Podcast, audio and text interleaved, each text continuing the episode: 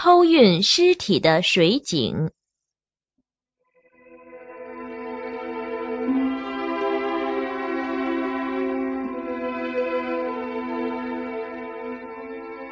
一九三零年，瑞士日内瓦的郊区加尔吉镇发生了一件杀人灭尸案。夫妻吵架后，丈夫基楼勒死了和他共同生活了十年的妻子凯莎琳，然后把尸体抛弃在后院的井里。这件谋杀案神不知鬼不觉的隐藏了两年。然而，人性本善。为非作歹的穷凶极恶之人也有良心发现的一天，何况是杀死了自己同床共枕的最亲爱的妻子，难免要受到良心的谴责。日积月累的煎熬，终于使基楼患上神经衰弱症。一九三二年冬天，基楼喝了酒以后到警察局自首，警察当局展开调查。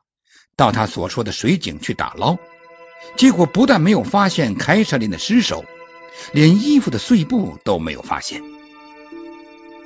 楼基终因酒精中毒被收容在精神病院里。三个月以后的一天，在流经日内瓦市的尼罗河的西岸，飘来了一具女人的尸体。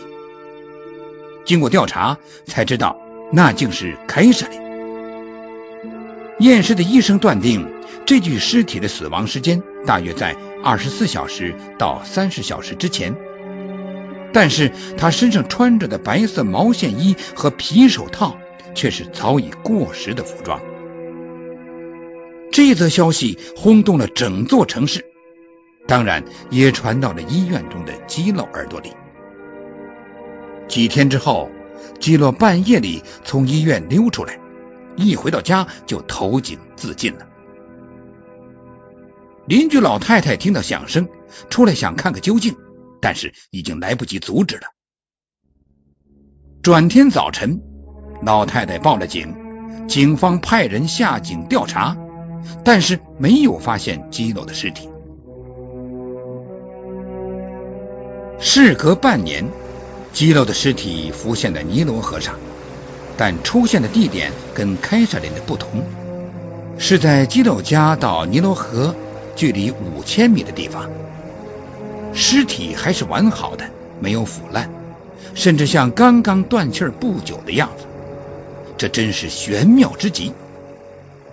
后来地质学家来做勘察，说基洛家的水井底是柔软的沙状。可能是基洛的尸体被沙土吸了进去，经过半年以后流动到尼罗河底。可是凯瑟琳的尸体移动为什么要费时两年呢？而且为什么医生还断定死期是在被发现的前一天呢？又为什么经过这么多日子的浸泡，尸体仍没有腐烂呢？